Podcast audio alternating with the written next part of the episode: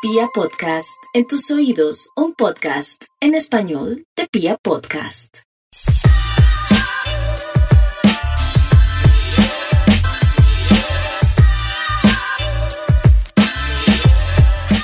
Este es el Cordon Podcast. Camilo Achuri presenta. Hola, ¿qué tal? Este es un nuevo capítulo del podcast de arroba cordon.co en Instagram o de Cordon Podcast, como lo encontraron por acá. Y esta edición, es esta entrega, este es un nuevo podcast generado de un live que se hizo con Poste o con Luis de Laystap en México, eh, donde nos cuenta bastante sobre su vida, su carrera, su trayectoria, qué hace, a qué se dedica y cómo vive. Todo lo que nos gusta hablar en este podcast y en nuestras entregas en los lives. Entonces, pues sin ni más, sin más eh, preámbulos y sin más, eh, sin hacerlos esperar más, aquí está el segundo capítulo del podcast, una conversación con Poste de Lightstep. Perfecto. Señores, ¿qué tal? ¿Cómo estás? Bien, bien, bien, bien. Acabando de trabajar de uno de todos los proyectos que hacemos todos los días, pero listo ya, listo para, para, platicar un ratín. ¿Cómo te va? ¿Cómo va bien, bien, bastante bien. La verdad es que estuvimos muy, muy dormidos, como que empezando la pandemia, como por febrero, marzo, cuando regresamos de Guatemala. Este, marzo más o menos, de ahí todo se vino para abajo y todos los planes que teníamos tuvieron que irse para atrás. Pero este, afortunadamente desde septiembre como que empezó a, a, a correr de nuevo y a correr y a correr. Y lo que viene para el resto del año, aun cuando nada más es prácticamente noviembre y diciembre, son un chingo de lanzamientos y un montón de tenis nuevos para todos. Pues. Sí, sí, sí, sí, está. Eh, nos tratamos de poner al día desde agosto hasta diciembre de un momento a otro. Ajá, exactamente así estamos. Y el, que no, el que yo, yo tenía por ahí un par de clientes que me decían que no necesitaban nada, nada digital. bueno, vale, todo, ya tienen e-commerce. Entonces.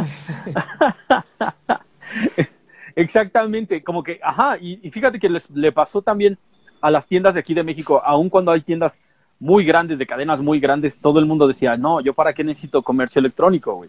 Yo abro mis puertas, viene la gente y se lleva lo que quiere, pero todo el mundo se dio cuenta de que en él, o sea, necesitamos, la gente, hay mucha gente que no puede ir, no puede salir, no quiere salir y entonces toda la vaina se tiene que hacer desde el ordenador.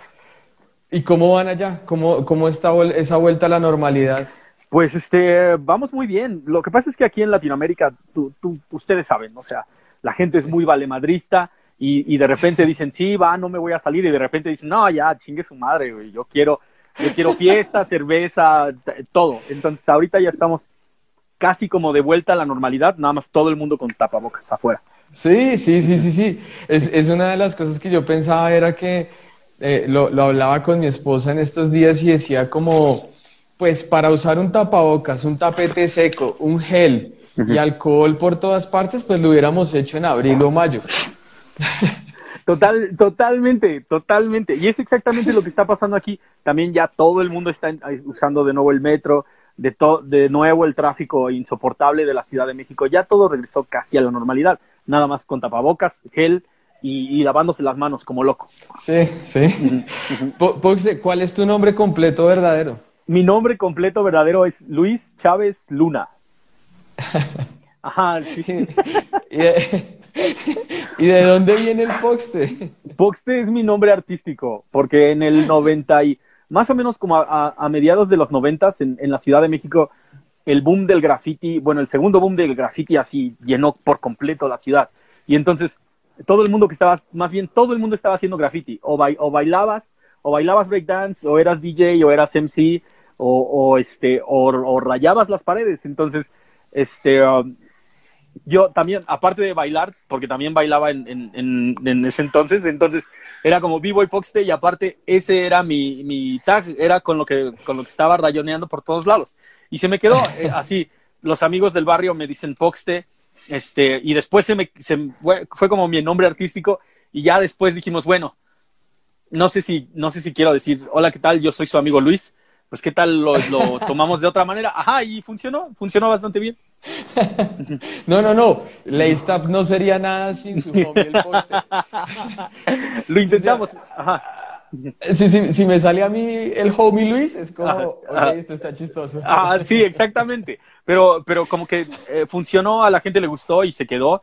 Y, y hasta ahorita este, ha estado rolando bastante bien. Pero creo que ya estoy cayendo en uno de esos memes de cuando están, hay alguien enterrando y dice mi nombre, mi nombre real y este, mi seudónimo es el que está afuera de la tumba. Como que ya todo el mundo Poxte, Poxte, Poxte. Ya es muy raro que me digan Luis, a menos de que sí realmente me conozcas, ya, o sea, es Luis, Luis nada más. Pero eso es algo ya muy familiar. Sí, sí, algo ya, sí, totalmente. Yo sé, yo sé que estudiaste, pero pues cuéntanos qué estudiaste.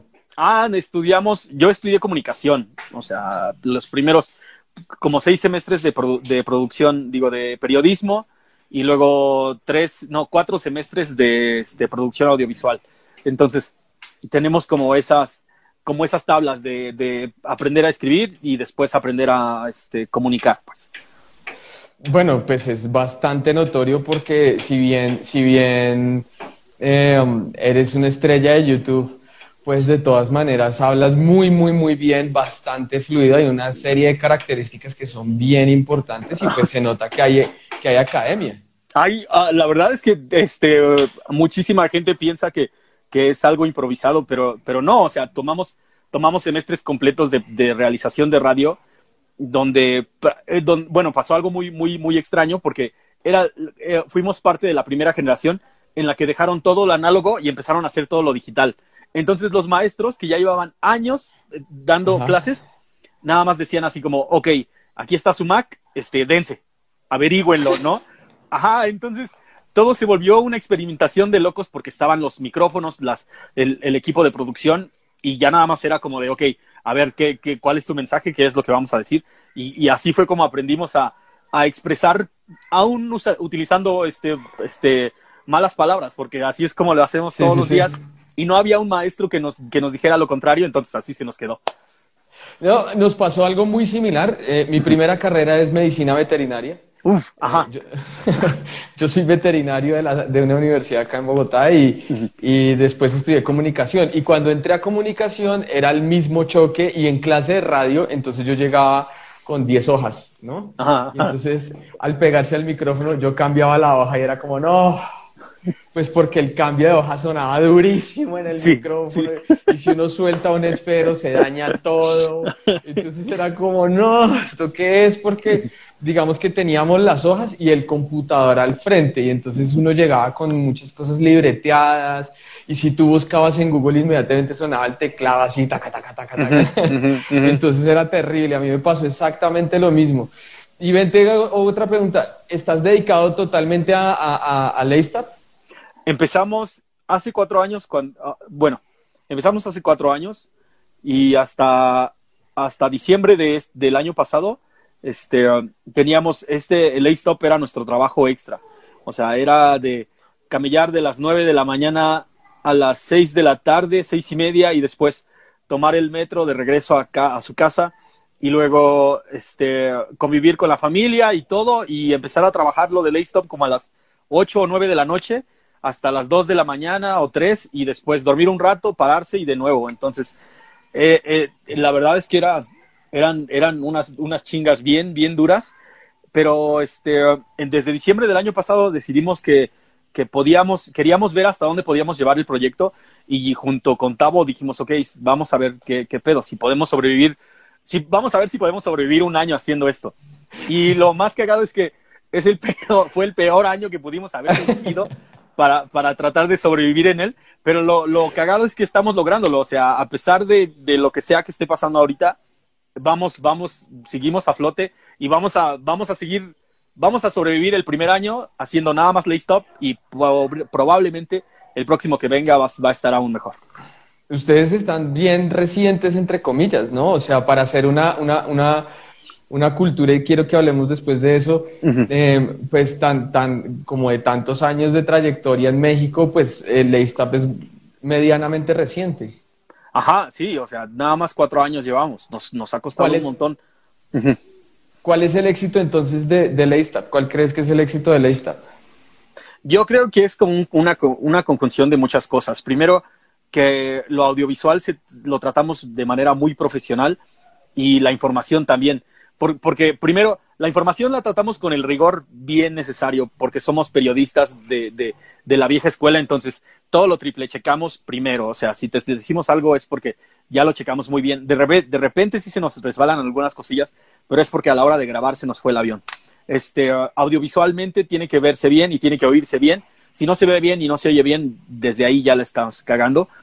Y la, y la tercera, como que la gente hizo, empezó a hacer clic con nosotros porque aparte de cualquier otra cosa, o sea, antes de ser, antes de ser youtuber, como dicen, o ser, este, este, tener influencer de Instagram o lo que sea, que en realidad no me considero ninguna de esas cosas, este, soy comprador de tenis y a mucha de la gente que nos, nos empezó a conocer es porque los conocíamos en las filas o ya los habíamos visto en alguna fiesta, porque nosotros hemos sido fan de los tenis desde hace muchísimo tiempo, de, de muchísimo, muchísimo tiempo. Entonces, simplemente veíamos la escena y decíamos, yo también quiero, yo también quiero estar en la, en la fiesta, yo quiero saludar a la gente, yo quiero este, ser parte de todo eso que está sucediendo. Entonces, un día decidimos levantar la mano y desde entonces no hemos dejado de trabajar. Y esa es creo que la última clave, o sea, la constancia, de verdad, no, no siempre tienes que ser el mejor, pero sí tienes que ser el que cada fin de semana está ahí en la cancha. O sea, si juegas cada fin de semana, la gente va a ir a ver a tu equipo. Aunque no seas el mejor equipo, de todos modos van a ir porque tú estás ahí. Eso es, eso es muy difícil de lograr, ¿no? O sea, la constancia es un reto muy difícil porque tendemos como humanos, ni siquiera es por las personalidades, pero tendemos como humanos a abandonar cuando la cuesta se va poniendo cada vez más empinada, ¿no? Sí, totalmente. Y créeme que hubo como 10, 20, 25 veces que dijimos, ya Nel, güey, ya no, ni siquiera vale la pena. Neta, no vale la pena, güey, no vale la pena. Sí tenemos tenis, pero ya teníamos tenis desde antes, entonces ya mejor ya no lo hacemos. Se los juro, ha habido un montón de veces en que yo he querido tirar la toalla, pero Tavo siempre tiene, Tavo que es, que es este, este, el cofundador y, este, uno de mis mejores amigos y con el que empezamos el proyecto, él siempre ha tenido como que, no, güey, o sea, vamos, vamos a hacerlo, vamos a hacerlo, vamos a hacerlo, y pues, y, y lo hacemos. Entonces, con que uno de los dos, porque a veces él también le da hueva, así como de, no, güey, mejor no, y le, no, ¿cómo no, güey? Vamos, vamos a levantarnos. Entonces, si él no quiere, yo lo jalo, si yo no quiero, él me jala, y así, eh, así es como hemos logrado seguir caminando por, por ya cuatro años. Ponle cuidado que ahorita dijiste algo muy importante de un libro que me estoy leyendo y, y, precisamente conjugaron varias cosas con lo que estamos conversando y era precisamente que eh, tú decías como querer pertenecer a ese grupo, querer estar ahí en ese grupo, querer interactuar en ese grupo, ¿verdad?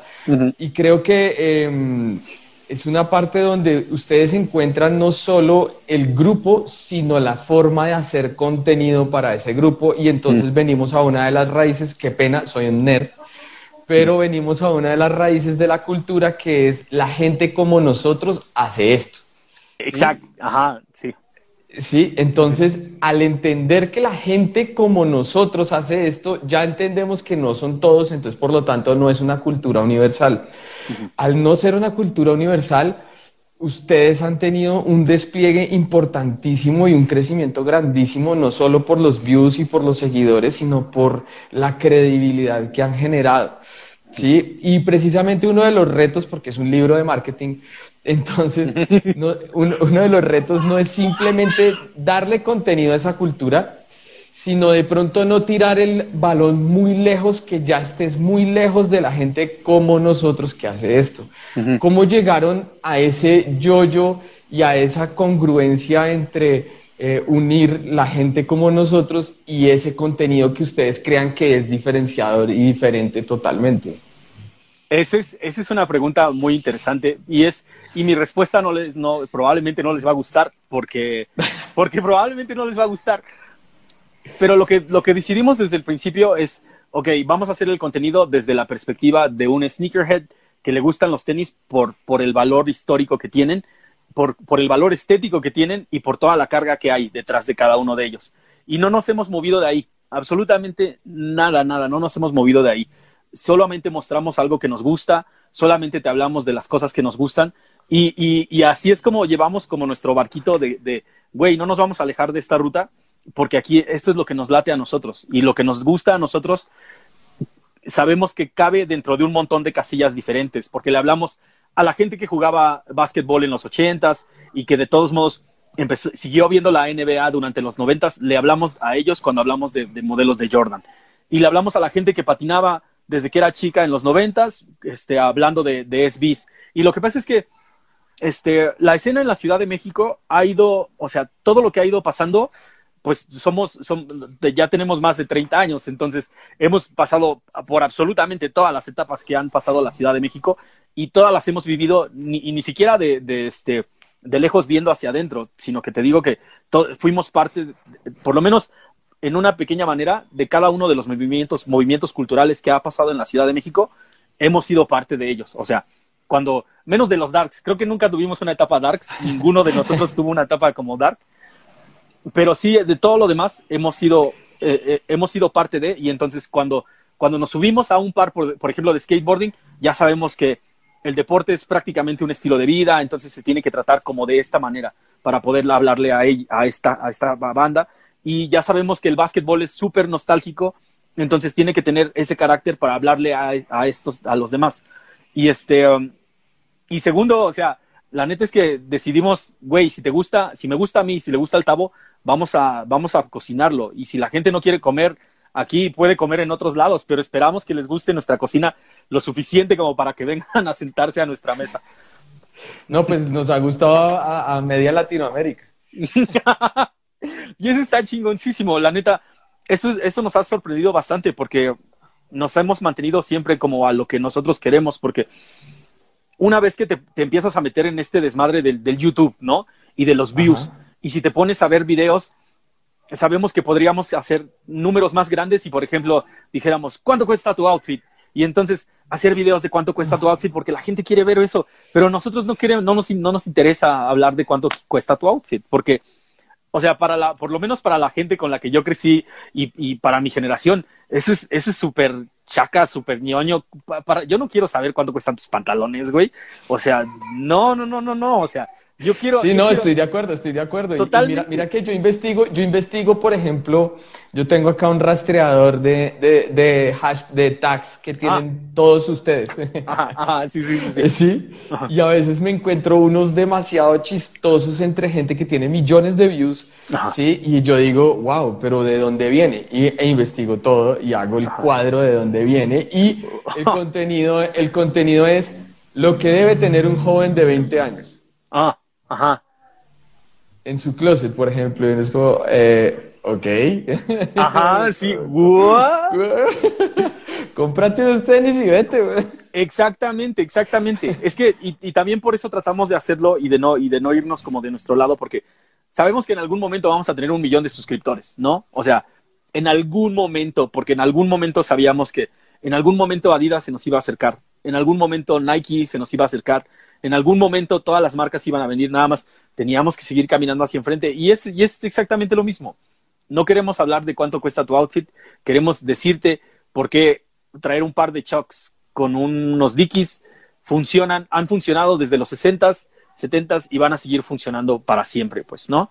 O sea, una onda más, más como este, de, de rescatar todo lo que ha pasado en generaciones pasadas y, presentárselo a, las generaciones nuevas que se están perdiendo de cosas súper importantes por estar pensando nada más hype, hype, hype, hype, hype. Y, sí. ajá.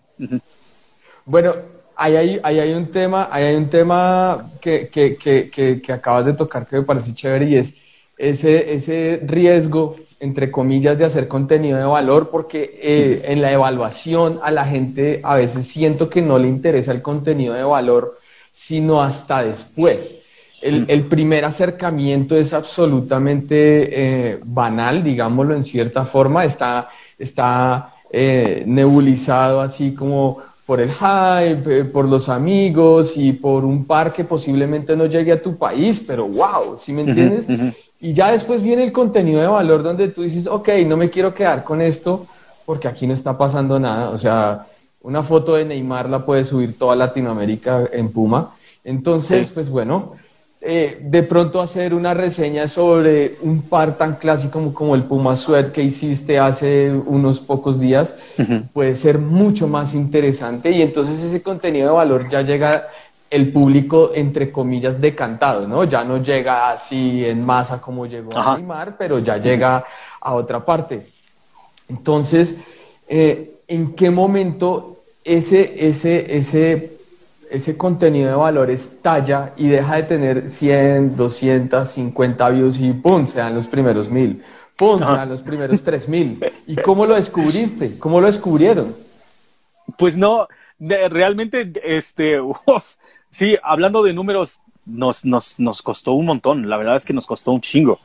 Pero creo que ah, lo queríamos tratar, lo queríamos tratar siempre. Y nosotros hacemos muchas analogías de comida porque nos encanta este, comer. O sea, vivimos en uno de los países donde la, la comida es, es, un arte, es, es, es, o sea, una parte de la religión. Y entonces era como de, güey, o sea, si seguimos haciendo cosas sabrosas, en algún momento nos van a encontrar. Y la gente nada más de, boca en boca va a llegar a otros lados. Entonces, lo que tenemos que seguir haciendo es este pedo y no buscarle por otros lados, porque fácilmente pudimos empezar a hacer cuánto cuesta tu outfit o este o guías imposibles de cómo conseguir los tenis que no sirven para nada, que son clickbait, nada más clickbait total. Pero no queríamos irnos de ese pedo, queríamos mantenernos firmes y frescos en lo que hacemos, sabiendo que el contenido está chido, nada más necesitamos que más gente empiece a verlo. Y ya, o sea, ahí, mantenernos ahí hasta que funcionara. ahí y, gracias a Dios y a todo el mundo que nos ve, este, ya está funcionando, no al nivel que queremos todavía, pero, pero ya está rolando como, como, como, como esperábamos que rolara. Eh, pero recuerdas, por ejemplo, haber hecho una reseña y una reseña que cambió la historia de Laystap o un video que cambió la historia de Laystap? Yo creo que um, ¿qué será? Uf, yo creo que cuando hicimos cuando, sí, cuando hicimos el, el, este, um, eh, la, la, colaboración de Extra Butter con, con Reebok, que este, es para conmemorar el aniversario más bien, más bien para conmemorar la, la existencia del CBGB, cuando hicimos ese par de, este, um, ese par de tenis, como que mucha gente empezó a, a darse cuenta de que había un trasfondo histórico de un montón de cosas que no estaban poniendo la atención. Y fue ahí como que, ay, güey, yo empecé, nos llegan muchos mensajes de, yo empecé a verlos desde este, desde este, desde este. Y uno de ellos es el CBGB y el otro es el que dedicamos a, a como a cuatro siluetas del Air Force One. Esos dos videos han sido como de, güey, yo empecé a verlos desde aquí y desde ahí no he, no he dejado de consumirlos. Bueno, eh, estaba leyendo un montón, te, te, te, mandan un montón de saludes, te un montón, te han invitado a 700 aguardientes, a Tim, a Tim, a Tim te quiere ver borracho. Qué chingo, oh no, a Tim ya, ya me vio borracho, ¿qué se hace? Este, el año pasado cuando estábamos en el, en, este, uh, en el, en el Sticker Society, estuvo chingoncísimo, que ya, ya queremos ir, ya queremos regresar a Colombia, la verdad me encantó, me, me fascinó, yo creo que me encantaría este, vivir algún tiempo de mi vida en Colombia, así quedé enamoradísimo. ¿En serio? Sí, sí, estaría chingón. Feliz. Y eso que tú también estuviste en Broken Chains Ajá, con, sí. con, con. Sí, sí, y todos son todos son súper amables, no podíamos creer que nos, que nos trataran así de bien, como, como, este, sí, como si fuéramos, como si fuéramos algo más que solamente muy entusiastas de, de, los tenis, porque en realidad eso es lo que somos, somos, somos fans de los tenis y de contar historias sobre ellos. Hay, un, hay en estos días, hace, bueno, no, en estos días ya no, va, más de un mes, eh, habla, hiciste un video sobre normalizar los tenis, creo que estabas en una campaña con alguien, no recuerdo con quién fue, sí, con, porque es una tienda que no es en Colombia. Ajá, sí, sí, sí. hiciste una, hiciste una, una, una, una historia sobre, sobre, sobre la normalización de los tenis, ese proceso, ¿cuánto te llevó? Este, uh, para, para realizar e, ese video, no, la normalización como, ah, como, postura. me ha llevado toda mi vida, me ha llevado ¿Eh? absolutamente toda la vida. O sea, ahorita ya es como, como este parte de, parte de mí, y, pero, pero me, ha, me ha tomado absolutamente toda la vida. Todavía aún en enero, después, o sea, te digo que en diciembre decidimos, ok, ¿qué les parece si ya lo hacemos como de en serio? Y en enero me llegó una oferta de trabajo súper, súper chida. O sea, en serio, súper chida. Me iban a pagar mucho dinero por hacer, por, por, hacer la otra parte de mi carrera, que, porque soy animador y compositor digital. Y entonces el, el, dinero estaba chido en una empresa americana aquí en, aquí en México y les encantó mi demo, les encantó mi currículum y después me dijeron, Kyle la entrevista y se los juro, chicos, o sea, busqué un traje en mi closet y tengo, no, tengo dos trajes, ¿no? Y ninguno de los dos me quedaba, ya estaban súper grandes, o sea, no es como si hubiera pedido, perdido peso así, pero neta ya no me gustaba, ya no me gustaba y luego tenía que ir de zapatos y traté de encontrar unas botas Chelsea que tengo de hace mucho, tengo algún calzado y, y no, y te juro que no lo encontré. Y me dijeron, tienes que venir de zapatos y dije, Nel, ¿sabes qué? No voy a ir, no voy a ir, no voy a ir, ya no voy a ir, o sea, si tengo que ir de zapatos, no voy a ir y decidí no ir siquiera a la entrevista, este, porque ya no me sentí cómodo, ya fue como de, güey, en serio, ya soy, ya, o sea, ya he caminado toda este, esta trayectoria de mi vida. ¿En serio me vas a pedir que lleve zapatos a una entrevista? Olvídalo, viejo. o sea, porque seguro después me vas a decir algo de mis tatuajes o, o de cómo hablo y entonces mejor ahí ya ahí, ahí que se queda. Todo, todo ese sufrimiento, toda esa pared de tenis Exacto, o sea, te, lo te imaginas toda una pared llena de tenis y ni un solo par de, de, este, de, zapatos, zapatos formales para ponerme. Que igual tengo pares de Chuck Taylors nuevos que me pude haber puesto, pero fue así como de, no, ya, ya, está, está cool, ahí no, no importa, lo dejaremos para otra vez. Precisamente hay algo muy importante que estuve leyendo también y que quería preguntarte cómo lo ves, porque digamos que yo tengo muchas veces dudas sobre si eh, la cultura sneakerhead realmente es cultura. Y una de las cosas que crean las culturas es la normalización, la normalización de una, de una actitud, de una postura, de una creencia, la, la normalización de todo eso crea una cultura. Sí. La normalización de los tenis, como tú lo mencionaste en tu video, va creando, va ayudando a crear cultura. Una persona que eres como tú, un referente que se normaliza y normaliza el uso y dice no a un trabajo, va creando una cultura más fuerte, ¿verdad? Eh, tenemos el resto de características culturales para decir que la cultura sneakerhead existe como tal. Claro que sí. Vamos, mira, va, igual vamos a aventárnoslo. Primero, tiene su propio, tiene su propio tipo de lenguaje, que es que si bien sí es cierto que parte mucho de tecnicismos americanos y es simplemente porque el periodismo de tenis se, se, empezó a hacer en Estados Unidos. O sea, si habláramos, sí, si hubiera sido tal vez algo, no sé, chino o japonés, igual ya usaríamos algunos términos de ellos para, para, este, para, para mencionarlo. Pero el periodismo se hizo en Estados Unidos, por lo menos el que se em, empezó a dedicar a los tenis. Entonces, por eso es que usamos muchos términos de ellos. Que, por cierto, estoy, eh, estoy muy interesado como en juntarnos entre todos, Colombia, este, México, América Latina, y hacer nuestro propio abecedario de, de términos sneakerheads y empezarlo a usar, como de ya, ok, ya usamos mucho lo de los güeros, ahora vamos a usar algo que es nada más nuestro.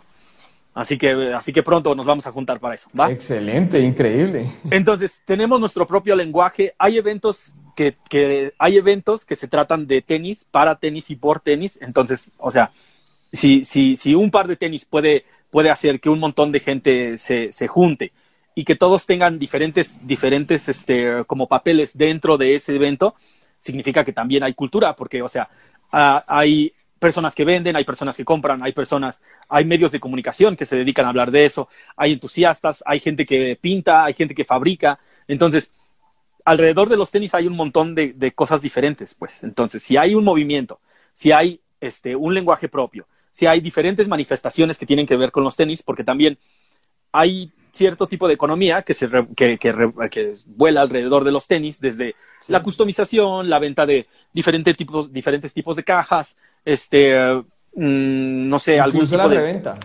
exactamente, incluso la reventa. Entonces, al haber todo eso, o sea, tienes, tienes que decir, wow, o sea, si hay, si hay algo detrás de todo esto, porque si solamente fuera una cosa de entusiastas, pues creo que igual y no, no, no llega, no, no hubiéramos, no hubiéramos logrado todo lo que hemos hecho en tan poquito tiempo, pues. Excelente. Lo único que me faltaría a mí como cultura es una creencia, un sistema de creencias. No lo tenemos. Realmente oh. es la libertad. Creo que, híjole, es que está, ajá, sí, ese, es, ese, es un, ese sería un punto bien difícil. Existe, existe algún tipo de, de bueno, um, tal vez las creencias caerían como sobre, sobre las personas que son las que se dedican a decir qué sí está chido y qué no está chido. Tal vez los líderes de opinión funcionarían como, como ajá. O por ejemplo, eh, gente que ha marcado un paso muy importante para que esto se vaya construyendo. Un ejemplo, Tinker Hatfield, un, Ah. un ejemplo, Jerry Lorenzo, un ejemplo, eh, eh, Ronnie Fight, todo ese tipo Ajá, de personajes que van creando como una cúpula, por ejemplo, un, un, un Kanye West que cambia totalmente la moda para siempre y, y- y- y- y le permite al rap, por ejemplo, usar pantalones entubados y, y comienza a influir otros círculos culturales que ya están establecidos desde hace millones de años.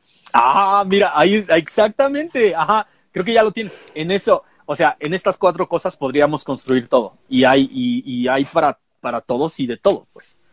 ¿Cuál crees entonces que es el reto más grande a nivel cultural latinoamericano de como de la cultura sneakerhead? ¿Qué es lo que, qué es lo que, que- que tenemos que trabajar más?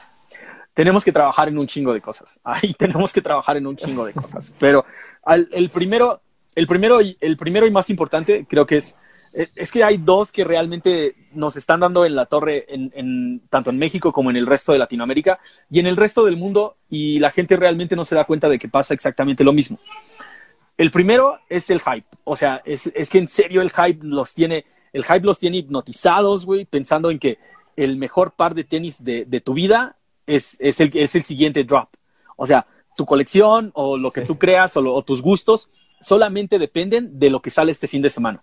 Y, el, y, o sea, y es un juego terrible porque ahí es donde entra la otra parte. O sea, si solamente estás viendo hacia enfrente y solamente estás viendo hacia los lanzamientos de este fin de semana, que obviamente no lograste ya conseguir, el próximo fin de semana de nuevo te vas a, te vas a encabronar porque no lograste conseguir y ahí en- entra la gente, la gente que se dedica a la reventa, que to- ya, o sea, esa es la segunda parte. Todo el mundo cree que, es- cree que la reventa es el mal, el peor mal del mundo, pero no se da cuenta, mi gente, ya somos un chingo. O sea, la verdad es que somos un chingo de entusiastas de los tenis. Sí. Entonces, este, si solamente llegan 100 pares, es que, y eso no, y eso también la gente no lo entiende todavía. Aquí en China, en Nueva York, en Shanghái, en, en, en Italia, en, en las capitales más, en las ciudades más grandes del mundo, cuando, cuando hablan de tenis limitados, son 150 pares y eso es todo lo que hay. O sea, neta, no avientan Sí. más, no avientan más. Entonces, no te enojes, no te enojes si, si este, llegan 100 pares en una ciudad de 7 millones de hijos de la chingada. Si, si, nada más, si nada más un millón de esas personas quieren ese par de tenis, es imposible tenerlo. Y, y- y realmente echarle la culpa a la reventa, pues si quieres echarle la culpa, pero la verdad es que son 100 pares de tenis entre un millón de personas. O sea, saca la estadística, es obvio que no, te- no nos va a tocar. Pues.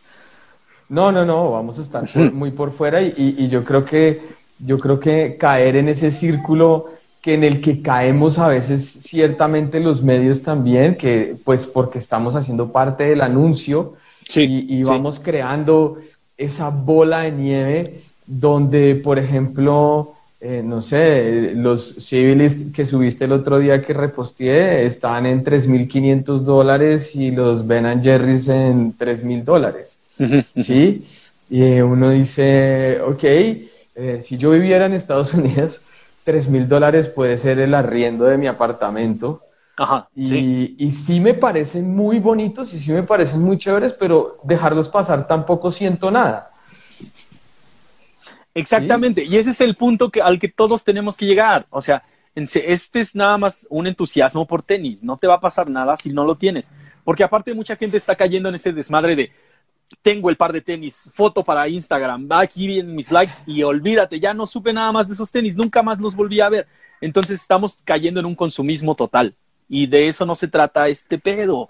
La onda de los tenis es el par de tenis que yo traía cuando estaba echando unas cheves aquí afuera con mis, con mis compas y este me lo puse cuando fui a Colombia y el Sim vomitó sobre de ellos y arruinó por completo el suede de los tenis, pero ajá, pero eso tiene que ser, esa es la parte importante de los tenis. Realmente nada más tener cajas por tener cajas creo que ya no, ya no funciona, no funciona para nadie después de que tienes 100 pares. Después de que tienes 100 pares, en serio, no, no, te, estás, estás completamente en un punto donde dices, y me, me está pasando ahorita, porque van a, van a llegar los, los Jordan 5 de Off-White este fin de semana, y, y de repente así dije, wow, los Jordan 5 de Off-White, y de repente dije, wow, ni siquiera me he puesto los Jordan 4 de Off-White, y aquí los tengo, y ni siquiera los he sacado de la caja. ¿En serio quieres los cinco? ¿Para qué quieres los cinco, güey? Entonces, es como de, no necesitas todo, güey. O sea, y en, y en, serio, no tengo ni idea de cuánto me los voy a poner. Ya, bueno, quiero ir a Colombia y ponérmelos y bailar, y, y, y, pero, pero, pero ahorita no. Entonces, realmente voy a dejar pasar los Jordan 5 y vamos a ver qué otra cosa dejo pasar para el resto del año, pues. Que eso también hace parte de la normalización de dejar pasar y de entrar en un consumo sostenible, digamos que es una de las banderas de muchas marcas, Adidas, Nike, todos están volviendo a ese, a ese consumo sostenible o pues retomándolo desde una forma más consciente, por, por así repetirlo. Eh, ¿tú, ¿tú, tienes comportamientos sostenibles a partir de tu colección de tenis? ¿Regalas, vendes, das la vuelta? Yo no, no vendo porque porque me crucificarían por, por vender un par de tenis, te lo juro. O sea, ya, ya, la gente está en ese plan de, de, güey, ¿por qué, ¿por qué el Poxte tiene ese par de tenis, güey? O sea, no me parece justo de que tenga ese par de tenis.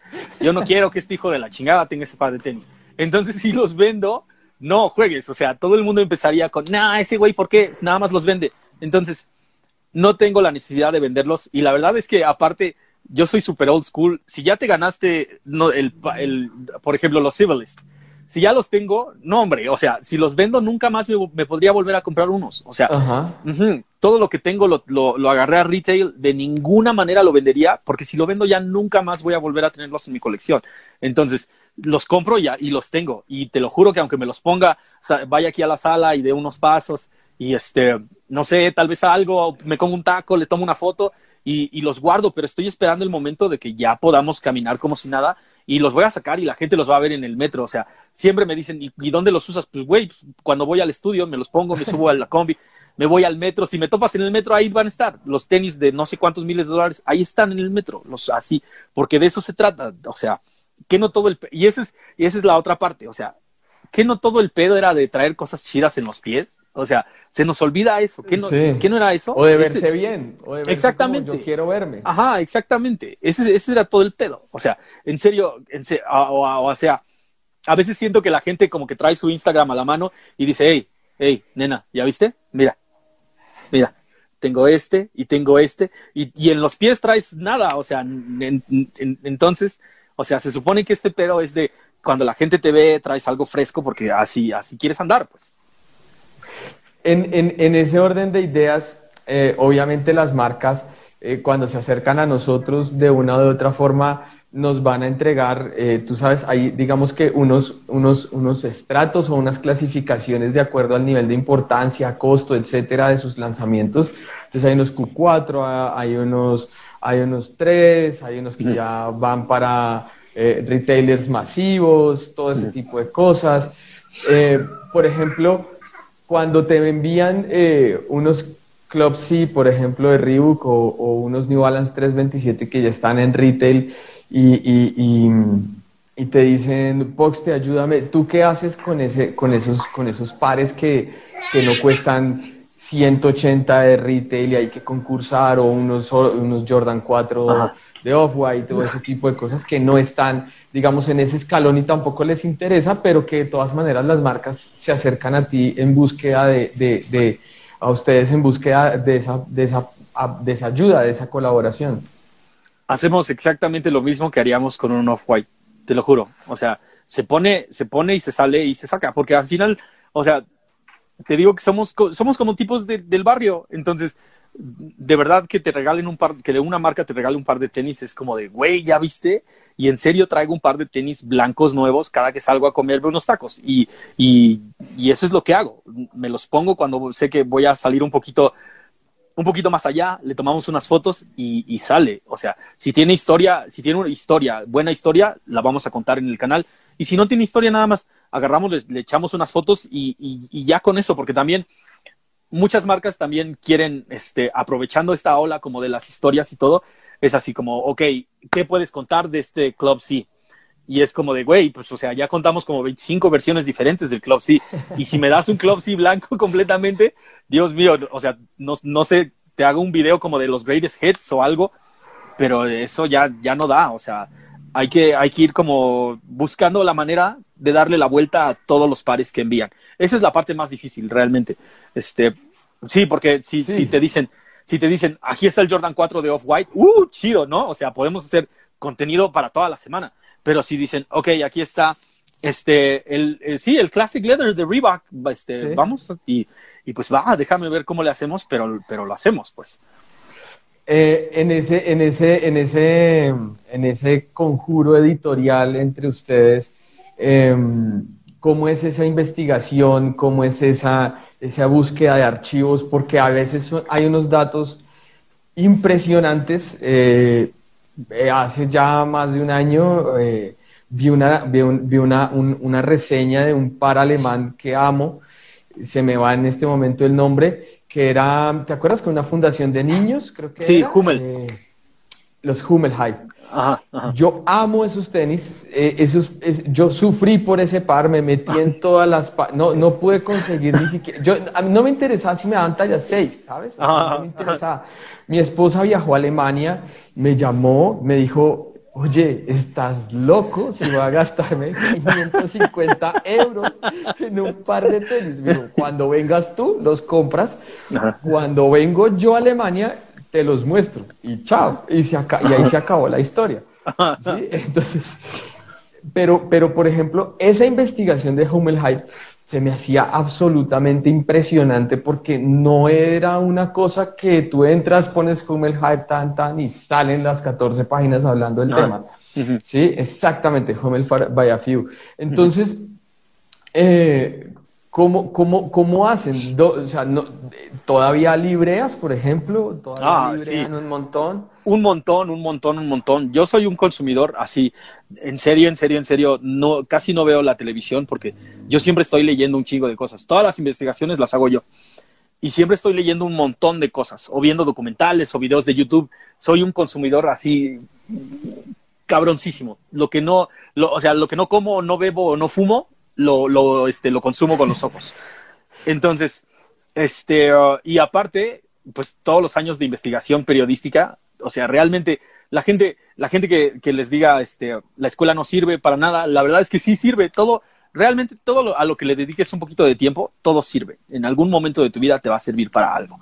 Entonces, todas esas materias de investigación, investigación de artículos, este, um, realización de, como, de, este, sí, diferentes escritos, crónicas, este, notas periodísticas, todo ese pedo me venía a la cabeza y es así como de, ok, entonces primero hago como un árbol de, de bueno, esto es lo que tenemos, estos son los temas y hago una investigación como por encimita nada más y ya es como, ah, ok, Hummel es una marca este, alemana, este, Afiu es esto, entonces vamos metiéndonos como en cositas particulares. Entonces vamos de lo general a lo particular y a veces encontramos historias bonitas como esa y a veces no encontramos absolutamente nada. A veces las siluetas son tan nuevas que no hay absolutamente nada escrita sobre ellas. O sea, y no hay nada escrita sobre ellas porque no, no es una silueta creada en el 82, no tiene ningún jugador este, amarrado a ella, entonces ahí más bien tienes que estar pensando, ok, ¿de qué otra manera le podemos dar la vuelta? Y por ejemplo, cuando hicimos el hover, el, de este, el hover para mm, estos cabrones, para una marca de, de ya, que ahorita ya no me acuerdo. Bueno, no, por ejemplo, cuando los videos que hemos hecho para Leaning, Leaning no escriben nada, no hay literatura para nada, de, ellos. No hay, no hay absolutamente nada. Hay un párrafo escrito de cada uno de sus pares. O las fotos de Dwayne Wade. Ah, ajá, exactamente. No hay, nada, solo hay fotos, solo hay Dwayne Wade, Jackie Chan y ya. Y es en serio, no, no, no estoy diciéndole en mala onda. Es Jackie Chan, no es Dwayne Wade y no hay absolutamente nada. Entonces, ahí tenemos que darle la vuelta como se puede. Y la neta es que tomo todas las armas que aprendí de mis maestros de periodismo que todos me dijeron que apestaba como periodista, pero por lo menos aprendí algo de cómo, cómo, cómo hacer una nota y cómo hacer una investigación y así es como lo sacamos.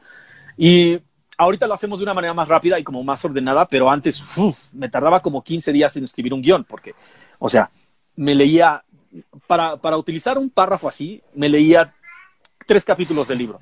O sea, porque quería ver de dónde venía, hacia dónde iba y si hacía sentido con lo que seguía.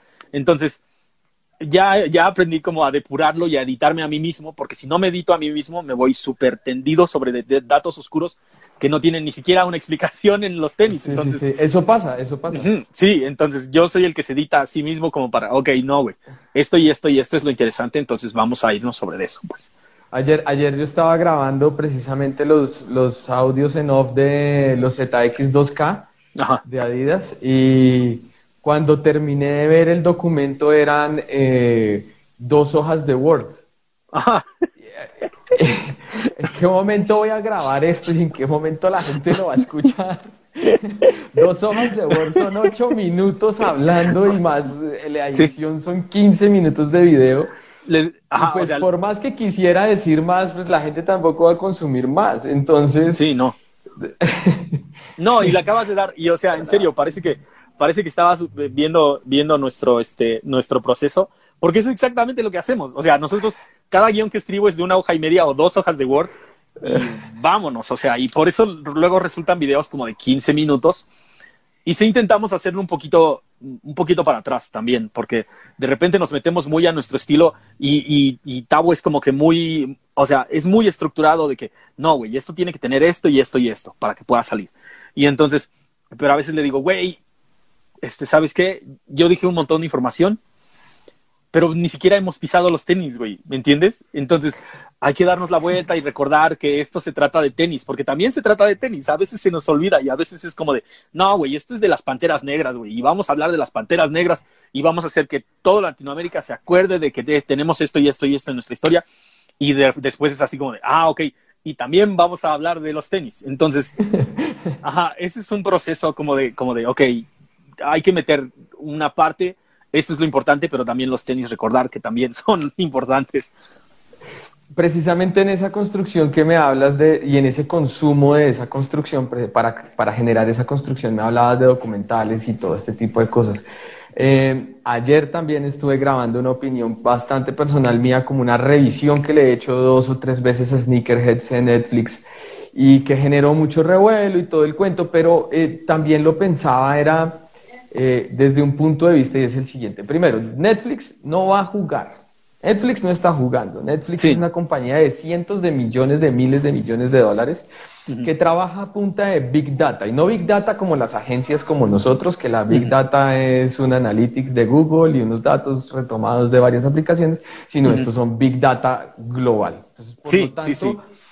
Al tener Big Data y al ser importante el nicho de los sneakerheads, les, nos hicieron una serie. Entonces, ahí hay algo importante donde toca ver. Que ya les quedó comedia, que si ya no hay carne, que si ya no hay profundidad, que si estamos muy lejos porque pues los, latinos, los latinos desafortunadamente y muchísimos norteamericanos no pueden decir coger un avión para China en tres días e ir a buscar un par. Eso no sucede así.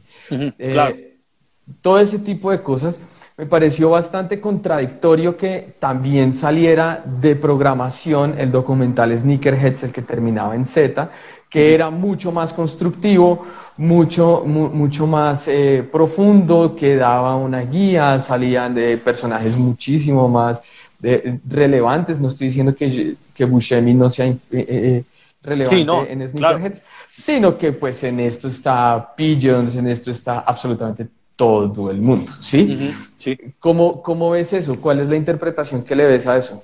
Yo le vi una interpretación, yo, o sea, porque sí, no, desde, desde el punto de vista de consumidor, puedes, puedes simplemente gustarte o no, ¿no? O sea, yo como Luis, que me siento a ver series, diferentes series, pues, o sea, ya terminé de ver Vikingos, ya terminé de ver Peaky Blinders, ok, vamos a ver Sneakerheads. Entonces me siento y la veo y digo, ah, pues, pues ya está, está cagada, está chistosa, pero hasta ahí. La verdad es que no la voy a repetir y ni siquiera la voy a poner así en, mientras estoy haciendo mi quehacer, ¿no?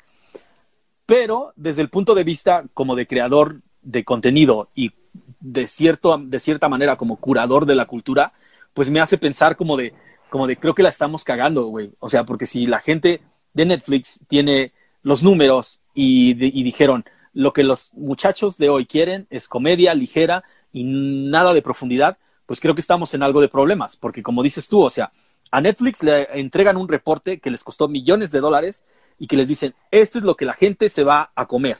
Y, o sea, eso significa que, ese es el estado actual de, este, la cultura en el mundo, o sea, tanto en Estados Unidos como en el resto del mundo. Como se llama la agencia, el estado del arte. Ajá, exactamente. Ese es el estado del arte ahorita, ¿me entiendes? Y es un poquito, y la verdad es que es un poquito alarmante, porque es así como de, en serio, este es, este es todo. O sea, tal vez para la gente que no, hay, no, ha, no ha ido a Los Ángeles y eso, pero, o sea, todo está en Fairfax y en Melrose. Es, es, es una cuadra, es una cuadra nada más, es, un, es solamente Sí, sí, una sí. cuadra. Es, como el que- Sunset Boulevard. Ajá, exactamente. Entonces, ¿en serio toda la cultura está aquí? No, güey. O sea, es, es como, en serio, es, es así de, es así como de, de, de ridículo ser un sneakerhead. A mí sí me pareció así como de, ay, Dios mío, como que me, como que me dio pena ajena algunas, algunos pedacitos. Y era como de, no, güey, esto no me representa en, en, en lo absoluto. Pero si Netflix lo hizo de esa manera es porque, porque Netflix tiene los datos de que, de que la cultura está moviéndose de esa manera.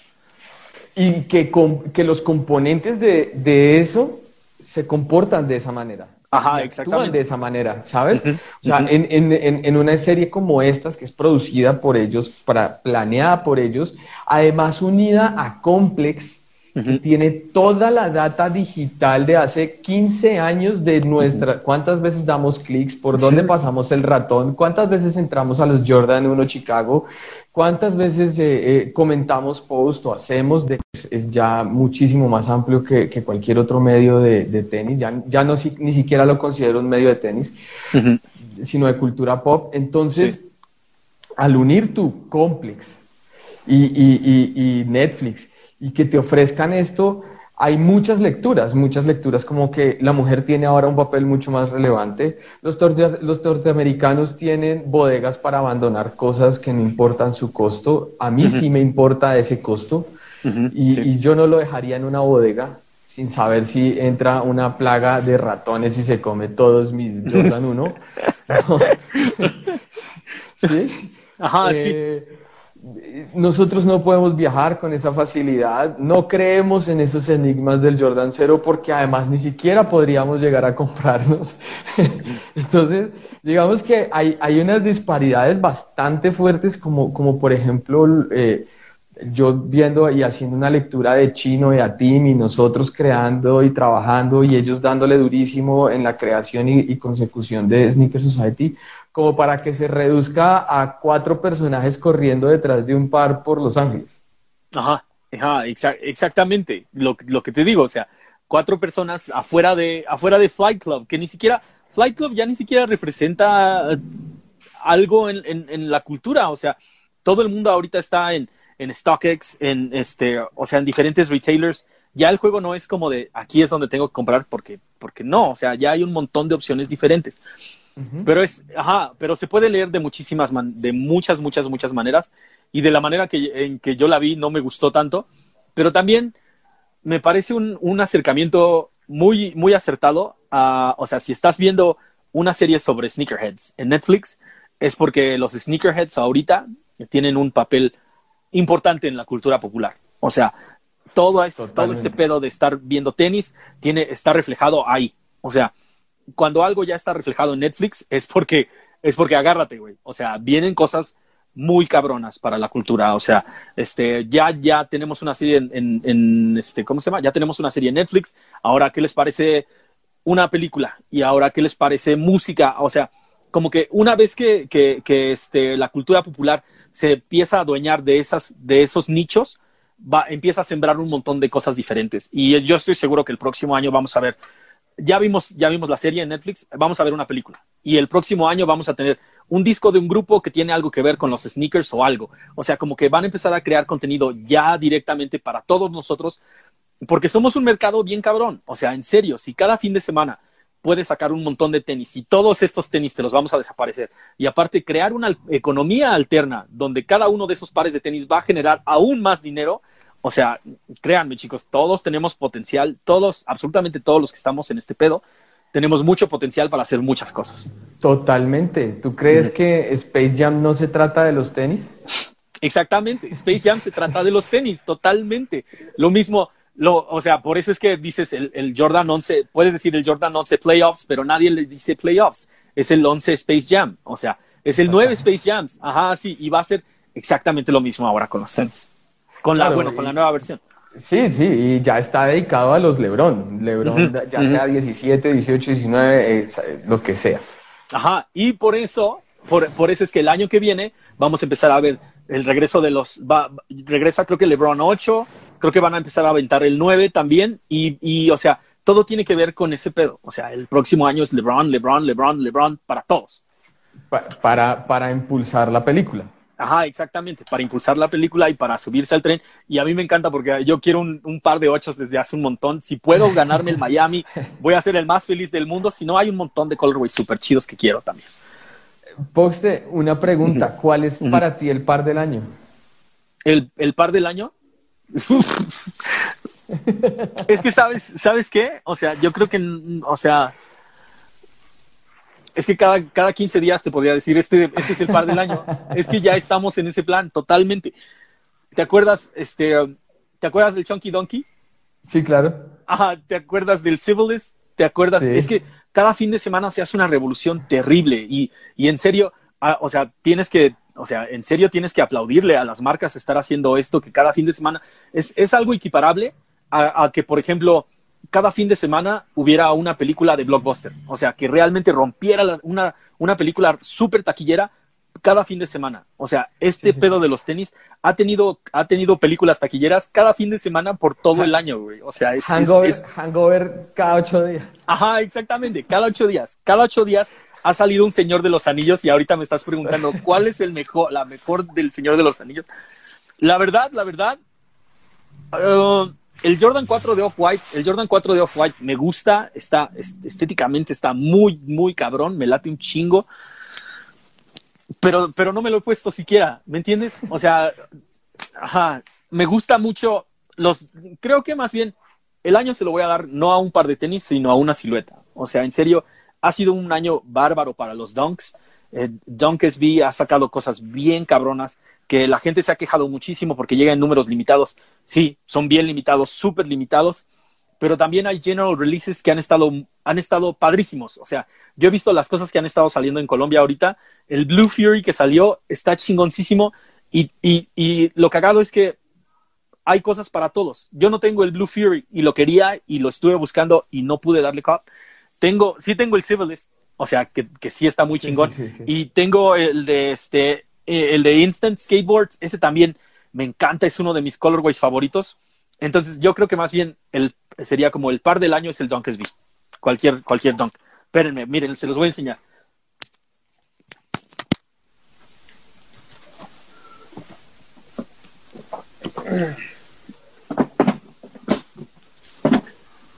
Ah.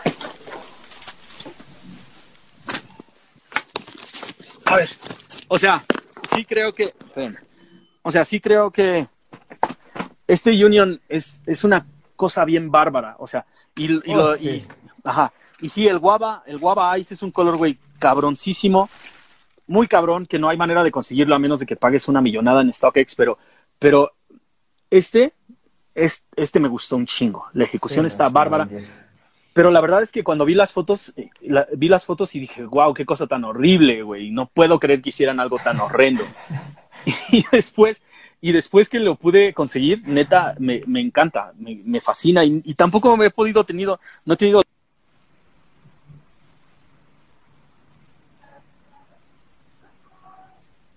Ya. Pero creo que este año, ya estoy. Pero creo que este año, o sea, si no fue el Jordan 4, porque el Jordan 4 tuvo este, esta versión con Union y una versión con Off-White y el, y el Dunk. O sea, los Dunks todo este año, en serio, han estado chulísimos. Han estado sacando ah, colorways. Este es, este es hermoso. Y todo, y todo este toe box de 3M se va a ir al carajo en el momento en el que me lo ponga y no hay absolutamente nada que puedas hacer. Pero va exactamente con el concepto de, del dunk, de que, güey, es algo bello para que, para que deshagas completamente. Sí, sí, sí, no, sin duda, sin duda, sin duda una de las, de las finalidades del don que es acabarlo. totalmente. Y bueno, y también nos, o sea, hablando de esto, nos, siempre te vas a proyectar contra la gente que dice, güey, es que son para, para patinarlos y tú no los estás patinando, entonces le estás fallando al Dunk SB. Y de alguna manera sí, pero también... El, también le fallas al Jordan. Sí, exactamente, también le falla al Jordan. O sea, ¿quieres verme tirar de tres? No, no, no lo voy a meter, güey. Pero pero también la tierra es de, quien la trabaja. Entonces, o sea, si este par yo lo pagué, mi hermano es de esto, o sea, este es mío y créeme que lo voy a pisar. No, los no me gusta tener pares de tenis nada más como para, para tenerlos en su cajita y que se vean bonitos porque Sí, así nuevos se ven bien, pero, pero como siempre decimos, o sea, pisados se ven más chidos porque pisados ya, ya son parte de ti, ya son míos. O sea, estos son, estos son míos y están en la colección, pero son más míos cuando ya me los ponga y los saque a pasear. Aparte, ya sabemos que Tokio se, este, las Olimpiadas se, se este, cambiaron para el año que viene, pero cuando vean al equipo de, de, skateboarding de Japón usando estos, estos en serio se van a ir para arriba. Se, se los juro, estos se va a ir súper, súper para arriba. Y cuando, y voy a estar en mi sillón tomándome una cerveza este, por, por Japón y por lo bien que lo hicieron los muchachos, mientras yo aquí nada más, nada más en el sillón fresqueando, pues.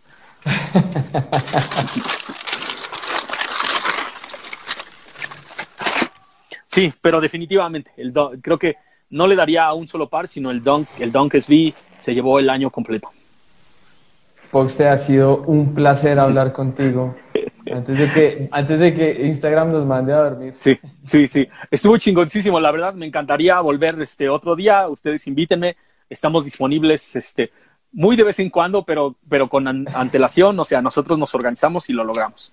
No, ¿No te pareció muy nerd toda la conversación? La verdad es que no, hasta me gustaría más platicar contigo, güey, porque sí, todo ese pedo de los datos es muy interesante y creo que sí deberíamos de empezar a, este, a trabajarlo todo Latinoamérica, porque al final de cuentas, pues, o sea, todos somos hispanohablantes y todo lo que estamos haciendo se puede traducir, pues, más bien es familiarizable de aquí a, a la Patagonia, pues, ¿no? Y entonces deberíamos de estar haciendo eso en vez de estar nada más como manteniéndonos en nichos pequeños, ¿no? O sea, creo que podríamos estar, estar logrando como dinero de todos lados, pues, o sea, eso es, eso es más bien, o sea, trabajo para todos, pues, eso es a lo que me refiero.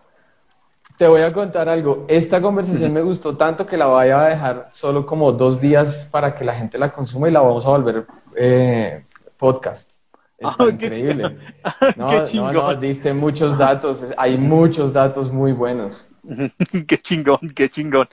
Pues yo nada más espero que les haya gustado. Este, y estamos, Laystop es para la gente, o sea, en, serio estamos para ayudar en lo que se pueda y para crear y contar historias. Al final de cuentas, cuando viajamos a Guatemala, cuando viajamos, cuando fuimos a Colombia, a, este, a Medellín y a Pereira, cuando hemos ido para el norte, cuando hemos ido a Los Ángeles, o sea, al final de cuentas, todos somos parte de lo mismo y somos, somos exactamente el mismo güey que se junta con otro y, volteas a ver sus tenis y le das, le dices, ah, güey, están chidos. Ah, es exactamente lo mismo. Los props te los van a aventar en cualquier lado del mundo y, y, y, los tenis son tan, como que un lugar tan chido donde todos nos podemos concentrar.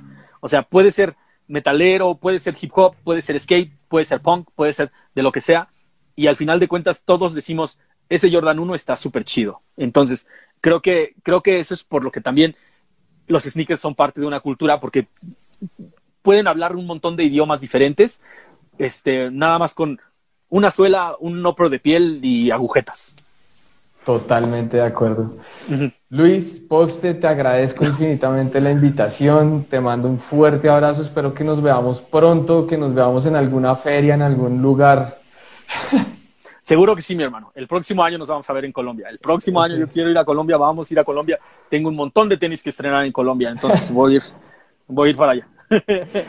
Gracias, que estés bien. Gracias igual, hermano. Un saludo para todos. Cuídense mucho. Este, peace. Muchas gracias por habernos acompañado hasta acá, por haber escuchado todas nuestras historias, todo lo que tenemos para decir. Estén conectados, suscríbanse, um, agreguen este podcast como uno de sus favoritos en su red favorita o en su dispositivo favorito y nos estamos escuchando. Gracias, hablamos. Encuentra este y otros episodios en www.cordon.co o en arroba cordon.co en Instagram y en YouTube. No olvides seguirnos en nuestras redes sociales para estar al tanto de la actualidad de la cultura y los sneakers en Colombia.